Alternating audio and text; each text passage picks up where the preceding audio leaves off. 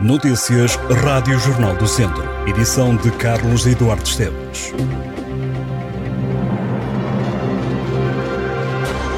O empresário Comercindo Lourenço, natural de Castro Daire, tentou corromper um secretário de Estado oferecendo-lhe queijos. A oferta foi feita em 2015 ao então secretário de Estado da Inovação, Investimento e Competitividade, Pedro Gonçalves, numa altura em que o empresário tinha vários projetos que eram da competência do Ministério da Economia. O facto consta no despacho de acusação do Ministério Público de Coimbra, no âmbito do processo em que Gumercindo Lourenço e uma ex-funcionária do Ministério da Economia são acusados de corrupção. Processo esse que foi conhecido em dezembro último. Segundo o Jornal Público, que conta a história esta segunda-feira, o caso remonta a abril de 2015.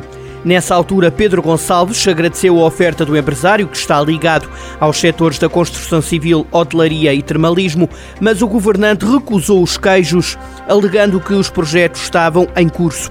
Os magistrados alegam que Teresa Saraiva, secretária do Ministério da Economia, na altura dos factos, terá beneficiado o empresário entre 2014 e 2019 acelerando, simplificando e agilizando procedimentos e contactos e ainda veiculando informações. Em troca, a funcionária que trabalhou na tutela durante mais de 40 anos e que só saiu em novembro do ano passado tendo sido exonerada a seu pedido, recebia queijos da serra e tinha direito a estadias nos hotéis de Gomercinto com tudo pago.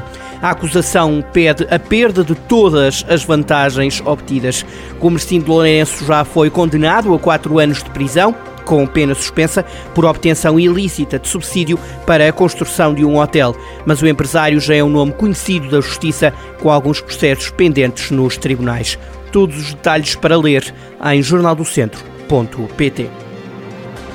Esta segunda-feira assinala-se o Dia Internacional da Tolerância Zero à Mutilação Genital Feminina. A data quer sensibilizar o mundo para a importância deste drama silencioso, alertar para o impacto negativo que a mutilação genital feminina representa na vida de muitas meninas e mulheres e também fomentar a prevenção, a identificação e a intervenção precoce o objetivo é erradicar esta prática. A mutilação é baseada na cultura e na tradição, como ritual de iniciação e de purificação das crianças, e estima-se que 200 milhões de meninas e mulheres foram submetidas a esta prática. Portugal é considerado pelas organizações internacionais um dos países de risco elevado, porque moram no nosso país comunidades migrantes provenientes de países em que a mutilação genital feminina é prevalente. Em Portugal, constitui um crime público punido com pena de prisão entre 2 a 10 anos.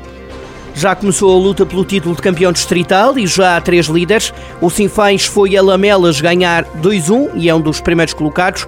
Além do Sinfãs neste domingo, também o Oliveira de Frades e o Nunes Pereira conquistaram os três pontos. O único empate da tarde aconteceu em Nelas entre o Sport Lisboa e Nelas e o Penalva do Castelo. Não houve golos neste jogo, ambos os clubes somaram um ponto. Vamos conferir os resultados. Apuramento de campeão, divisão de honra, jornada 1. Oliveira de Frades 2, Mangualde 1, Lamelas 1, Sinfãs 2, Nespreira 3, Lamego 1, Inelas 0, Penalva do Castelo 0. Na última sexta-feira houve uma chuva de milionários por toda a Europa e em Viseu um apostador ganhou 1 milhão de euros. Um dos 11 vencedores portugueses do Prémio Milhão registou a aposta em Viseu. O prémio ainda não foi reclamado. A chuva de milionários é um sorteio ocasional. Vários jogadores, em todos os nove países que participam no Euromilhões, ganham prémios no valor de 1 milhão de euros. Os jogadores devem fazer corresponder o código dos boletins do Euromilhões às combinações premiadas na noite para ganharem 1 milhão de euros. Conheça os 11 códigos do milhão que saíram em Portugal em jornaldocentro.pt.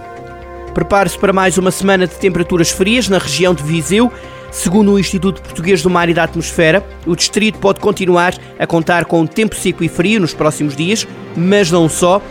A meteorologia também prevê aguaceiros, inclusive queda de neve entre terça e quarta-feira. As informações sobre o estado do tempo na região de Viseu estão no site do Jornal do Centro.